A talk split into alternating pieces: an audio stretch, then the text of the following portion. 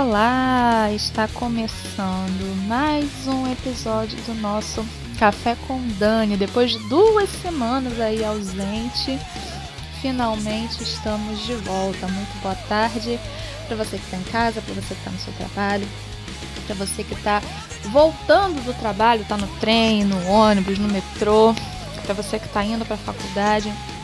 Muito boa tarde, muito obrigada pelo seu carinho, pela sua audiência.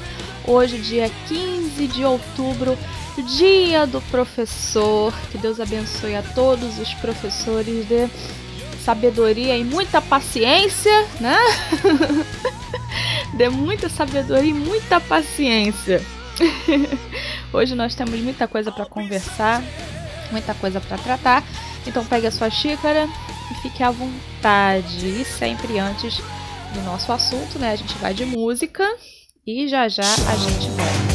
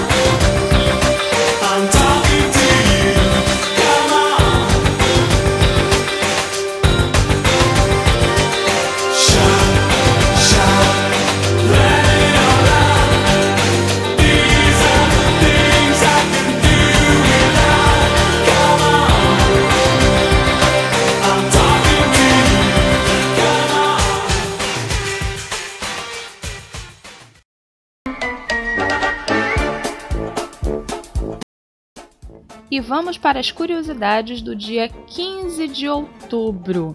Em 1582, começa a mudança para o calendário gregoriano. Em 1815, Napoleão Bonaparte é exilado para a ilha de Santa Helena. Em 2001, a sonda Galileu da NASA passa a 112 milhas da lua de Júpiter Io. E vamos para alguns nascimentos.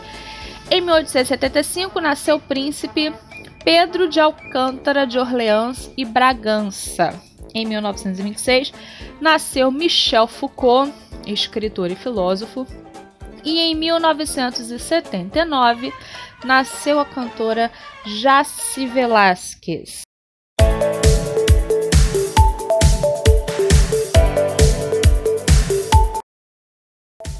Estamos de volta com o nosso Café com Dani. Eu estava morrendo de saudade de vocês.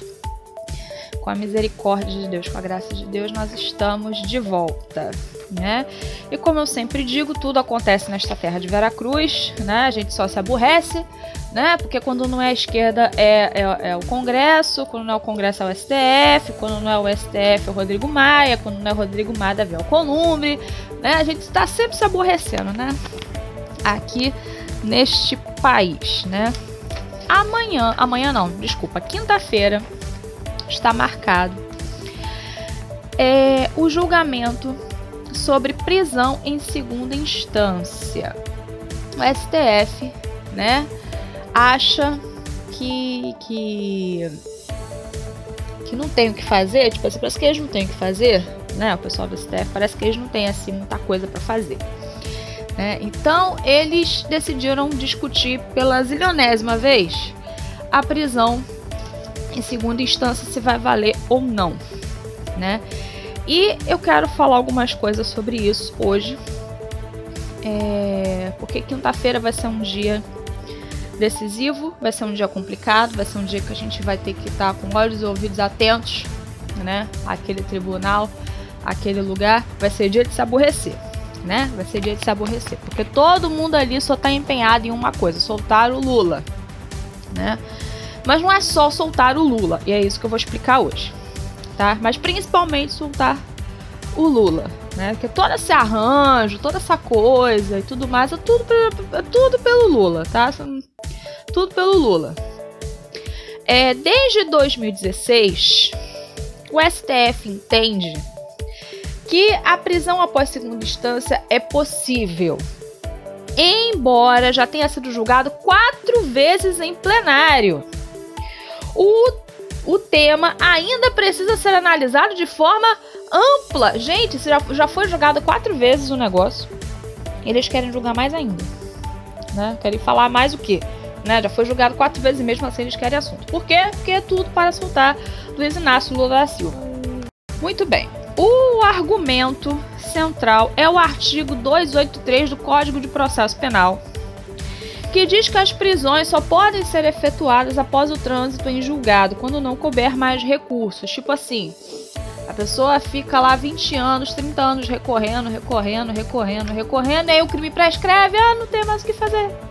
Né? Não tem mais, né? Isso é uma coisa que deveria ser revista, né, no Código Penal.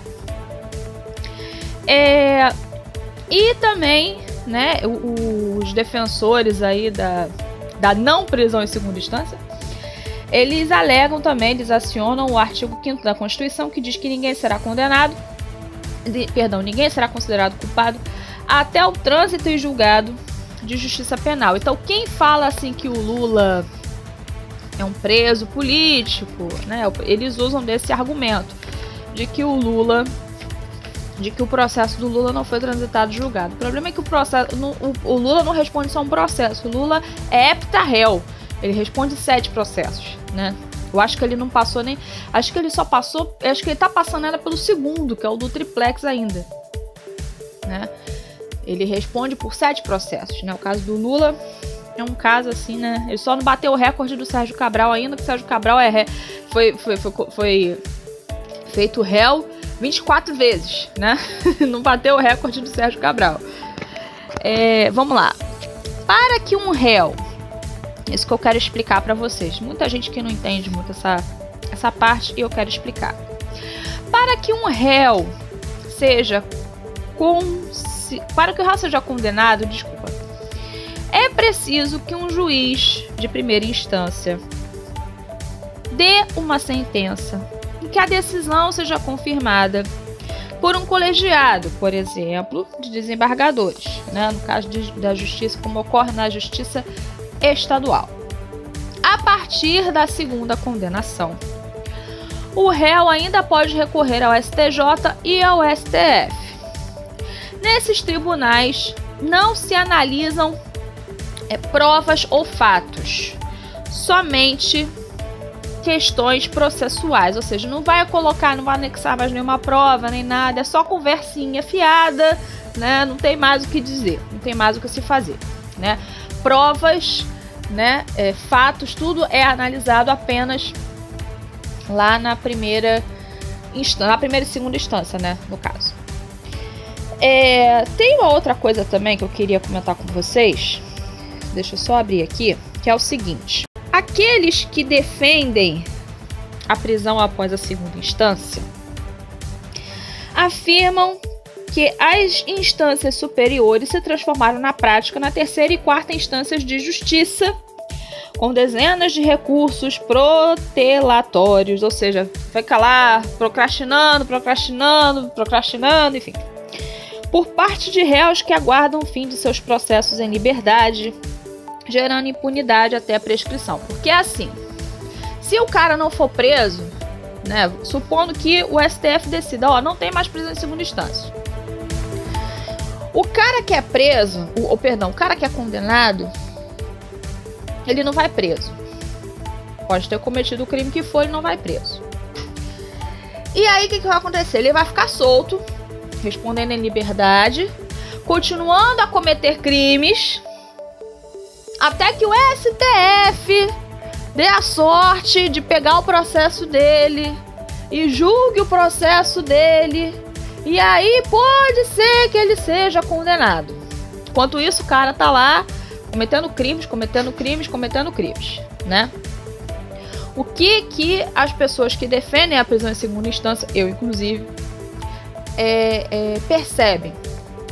Que isso é uma estratégia para que a pessoa fique solta, para que o processo fique se desenrolando e que acabe é, prescrevendo. E quando o processo prescreve, já era. Acabou. Não pode mais condenar a pessoa. E é isso, né? Esse é o perigo. Esse é o perigo do STF entender que não tem que haver prisão em segunda instância. Esse é o perigo. Entendeu? Imagina quantos marginais ficarão soltos porque a gente já tem essa belezinha dessa coisa linda, maravilhosa, né? Que é a audiência de custódia. Que já solta o cara 24 horas depois. Né? Nunca vi um negócio desse. É só no Brasil que acontece essas pataquadas, né? De, do juiz ter que perguntar pro preso. Ah, você foi bem tratado pela polícia, você foi agredido, você teve seus direitos violados. Eu nunca vi um negócio desse. Só que no Brasil que acontece essas pataquadas. É, e aí, imagina, já tem audiência de custódia aqui com a beleza. Você imagina se o STF entender, se dá na cabeça daqueles 11 Zequinhas lá, de que não tem que haver mais prisão em segunda instância. Olha o rolo que isso vai dar. Porque além de não poder prender mais ninguém, é... além de não poder prender mais ninguém, 193 mil cabeças vão ser soltas. Não vai ser só o Lula, tá? Dados do Conselho Nacional de Justiça: 193 mil presos estão na cadeia após condenação em segunda instância. Se o STF entender que não pode mais haver prisão em segunda instância, 193 mil marginais estarão na rua. E sabe Deus quando que o processo deles vai ser examinado pelo STF, porque preste atenção todos eles vão ter direito a recorrer ao STF. Imagina o STF julgando 193 mil processos. Não vai acabar nunca. E aí o bandido nunca vai ser condenado. Essa, esse julgamento que o STF vai fazer, caso o STF decida que não haverá mais prisão em segunda instância, o STF vai estar atestando, atestando que aqui no Brasil o crime compensa. E aí pode se fazer o que quiser. É lógico que as pessoas estão comentando muito sobre o Lula ser solto, né? É lógico, isso é preocupante, né? Como eu já disse num outro, no outro podcast, ele não é o líder da quadrilha, ele é o, o vice. Ele não tem inteligência mental para ser o líder, né? O líder é o Zé de Seu líder da quadrilha é o Zé Dirceu, não é o Lula, tá? É, embora seja perigosíssimo o Lula ser solto, ele não é o líder da quadrilha porque ele não tem inteligência para tal, né? O líder é o Zé Dirceu. É, mas embora as pessoas comentem muito sobre ah, a soltura do Lula, o Lula vai ser solto, Lula vai ser solto, pipipopopó, o grave é que junto com ele, 193 mil criminosos vão ser soltos. Traficantes, homicidas, pedófilos, você imagina essa gente toda saindo da cadeia pela porta da frente por culpa do STF.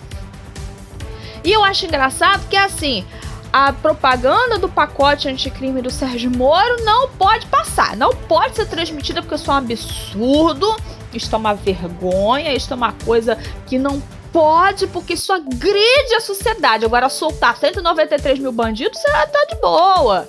Tá de boa soltar 193 mil bandidos, né? Um estuprador, né? Soltar um traficante, soltar lá um homicida, um latrocida, né? Soltar essa gente tá de boa, só não pode passar propaganda do pacote de crime do Sérgio Moro, né? Para vocês verem como no Brasil ainda existe a cultura da bandidolatria. E essa cultura da bandidolatria, ela não é da sociedade. A sociedade, essa cultura da bandidolatria, ela não é da sociedade. Ela é da galera da esquerda, né? Ela é da galera, da galera da esquerda que não representa a sociedade. E é dessa galera da justiça, do judiciário, né? Eu, é, só para encerrar aqui, senão eu sei que eu vou me estender muito. É, eu fiz, eu nem terminei o primeiro semestre da faculdade de Direito e eu já percebi o quanto que a galera tem aquela coisa de não, nós temos que fazer a justiça contra o pobre. Aí eles acham assim que o cara que vai preso é um injustiçado. Todo cara que vai preso é um injustiçado porque a lei é um absurdo, porque a lei é muito rígida, porque a lei é isso, porque a lei é aquilo. Então eles acham assim que o Código Penal, o Código de Processo Penal do Brasil é um absurdo, né? Aqui é uma violência contra os direitos humanos, aquela coisa toda. Eles pensam que é assim, eles acham que é assim. Quando na verdade, né? É, não é bem assim, né? Na verdade, eles estão trabalhando, essa gente toda trabalha para benefício do bandido. E não é a sociedade que, que apoia isso, né?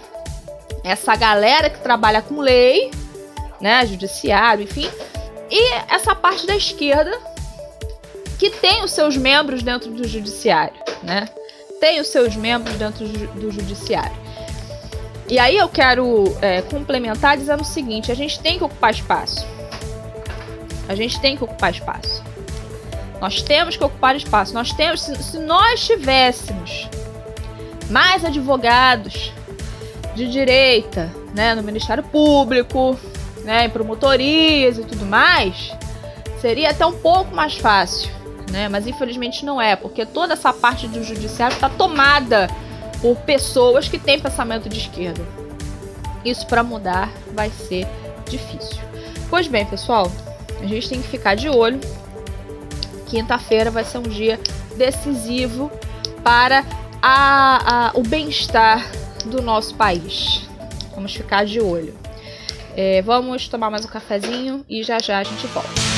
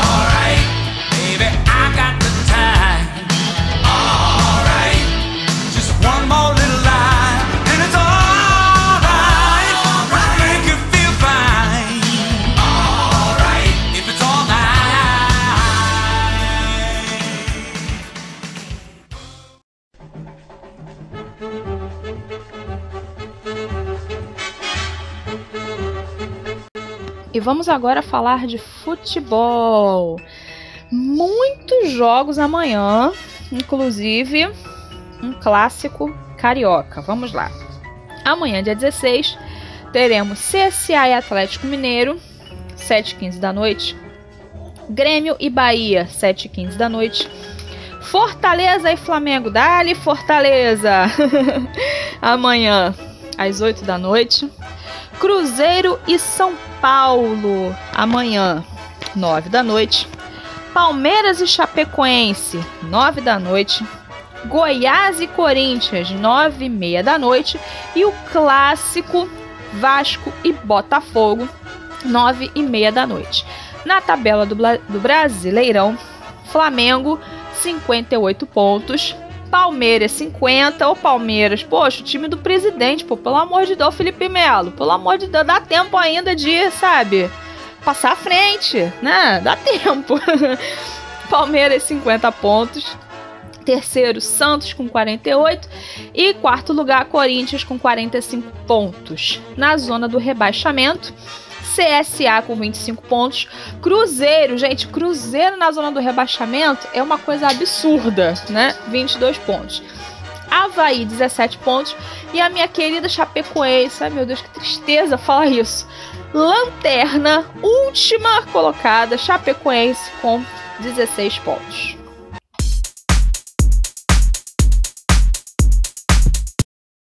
Bom, pessoal, vamos ficando por aqui.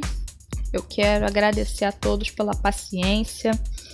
Agradecer a todos que mandaram mensagem perguntando como é que eu tava, né, por causa da minha ausência, né, esses 15 dias aí que eu fiquei ausente. Mas tá tudo bem, graças a Deus. Vamos retomando os trabalhos porque não pode parar, né? O trabalho aqui não pode parar. Ainda que a gente faça o trabalho para uma pessoa, mas não pode parar. A gente não pode abaixar a cabeça, não retroceder, não desanimar, não desistir, não tenhais medo. é assim que a gente tem que seguir. Um beijo para todo mundo, fiquem com Deus e até amanhã.